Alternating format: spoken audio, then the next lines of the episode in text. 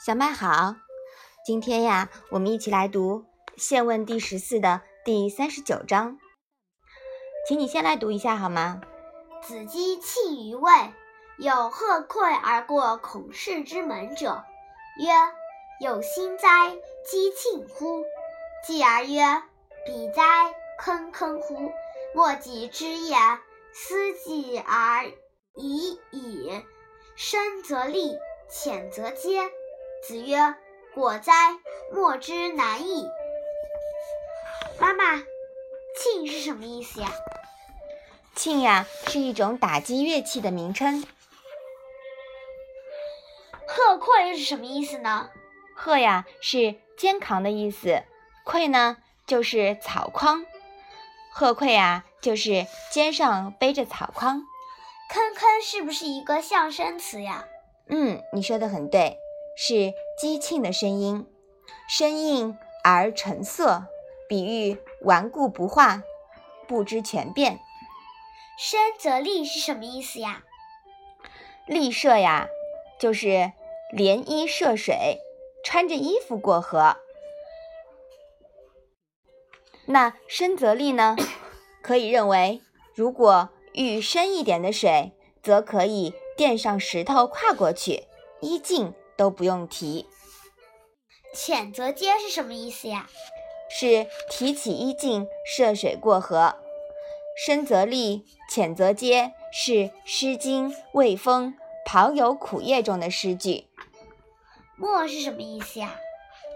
末呀，泛指物体的末端、末尾，用在年龄上则指末期、晚年。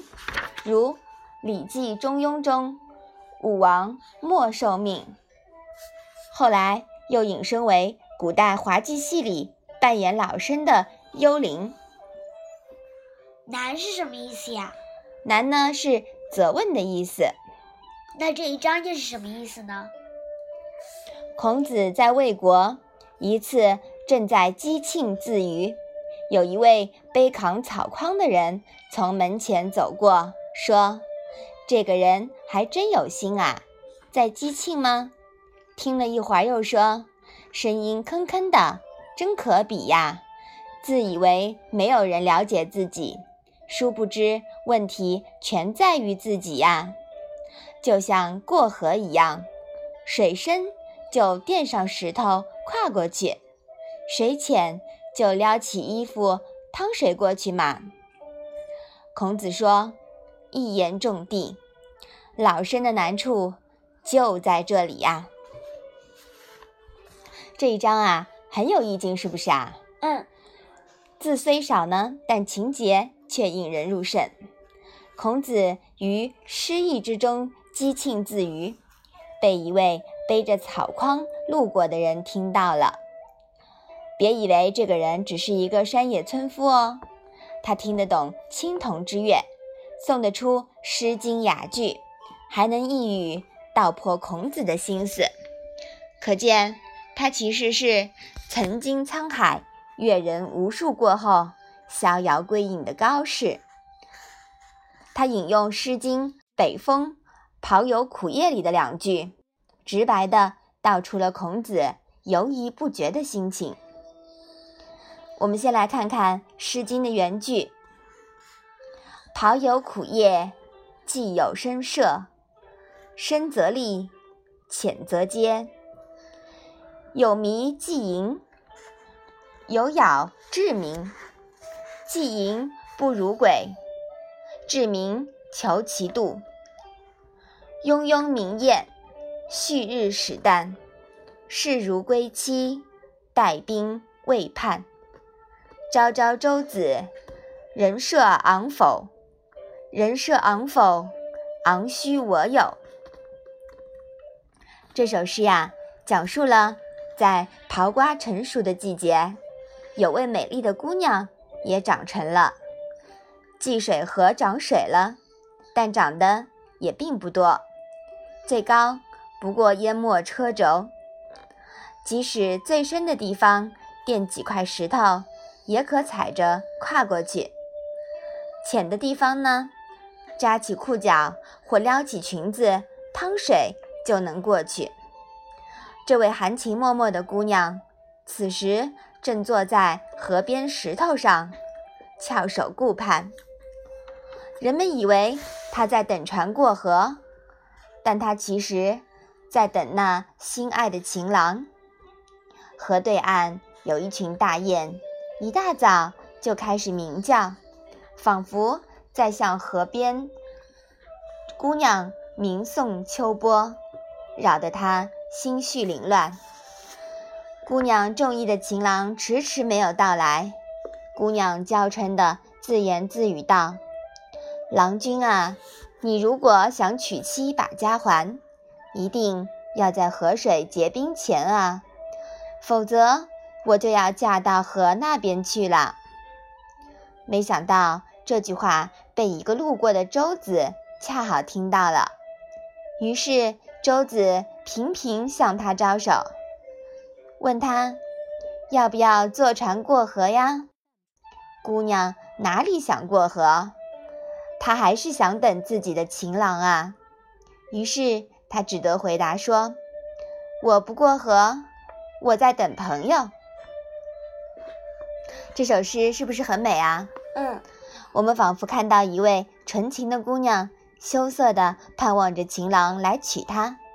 当迟迟等不到时，她还娇嗔地发脾气说：“你还不来，我就要嫁到河对岸去了。现在因为水还没有结冰，过不去。要是结冰了，哼，那我可就要过去了。”其实呀，真想过河太容易了，水都不深，挽起裤腿就可趟过去。再不行呢，垫几块石头也过去了，何必等河水结冰啊？可见姑娘哪有真要过河的意思，人家呀在耍小姐脾气呢。可这时偏偏有个舟夫听到了，想故意逗逗她，一个劲问她。过河吧，过河吧，免费送你过河啊！真是又美又有意思的一首诗，来自于《诗经》。看懂了这首诗啊，就明白那位背草筐的隐士引用这首诗来数落孔子的用意了。孔子深陷于维护周礼的深渊里，自怨自艾。就像姑娘认定了情郎一样，明明是他自己不想走出来嘛，要走出来，那还不是轻而易举的一件事情吗？是不是啊？嗯，只需要抛弃业已腐朽的周朝，拥抱变化就好了。孔子在这里面临着我们在《雍也》第六里面呀提到过的一个重要的问题，就是如何把握。犯上作乱与权变之道之间的度，一生以维护周礼秩序为己任的孔子，哪能轻易转过弯来呀？所以孔子自己也承认说：“太对了，这正是老身的为难之处啊。”此时呀，连孔子自己都以滑稽戏里的老墨来自嘲了。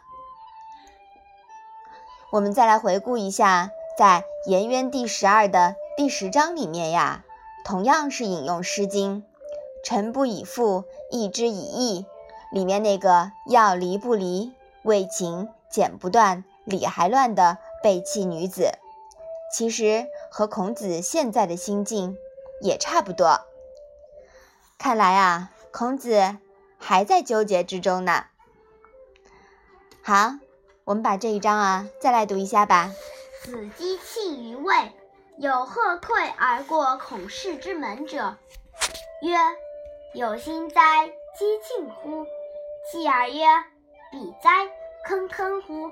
莫己知也，思己而已矣。